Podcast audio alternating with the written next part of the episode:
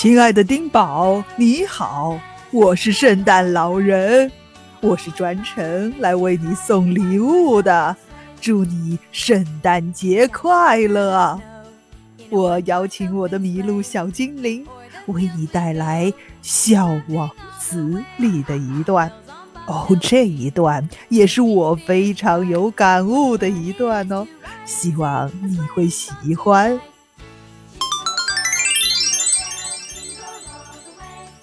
你好，丁宝，我是麋鹿小精灵，我来给你送礼物了，祝你圣诞节快乐，元旦快乐！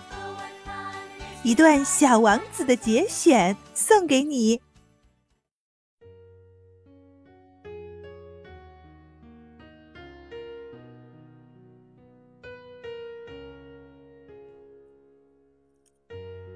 当我还只有六岁的时候。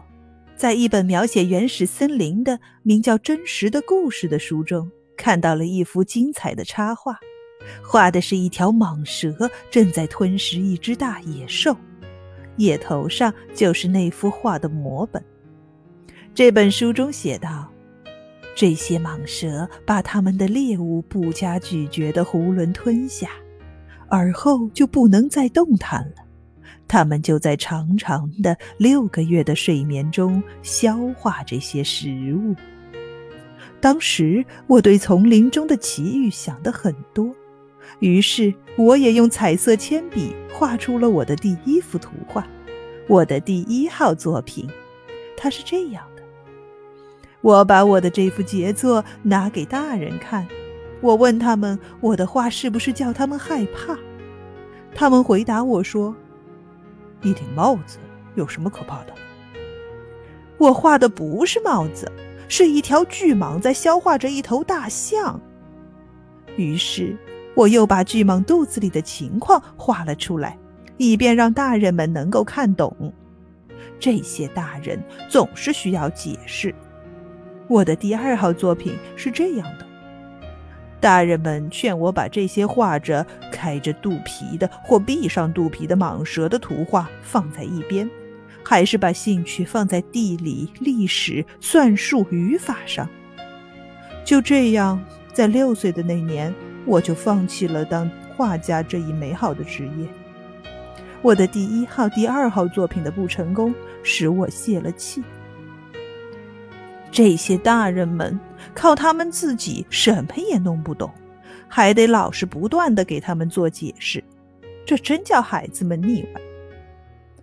后来我只好选择了另外一个职业，我学会了开飞机，世界各地差不多都飞到过。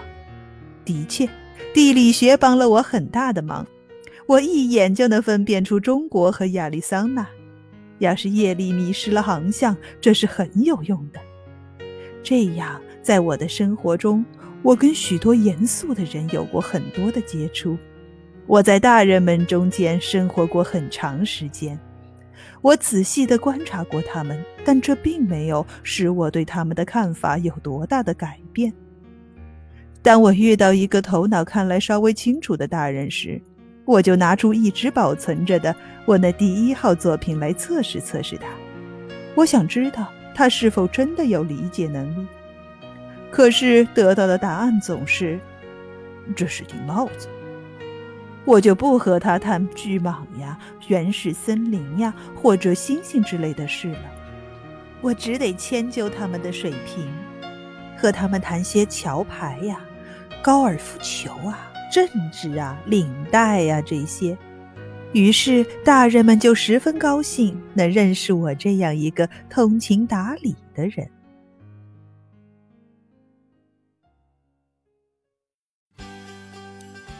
故事讲完了，其实我们都和小王子一样，在我们的心里一直有一个孩子，那份童真让我们对生活充满了热情和好奇。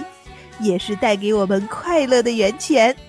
希望啊，我们一直到老了都能够保持这份童真未泯。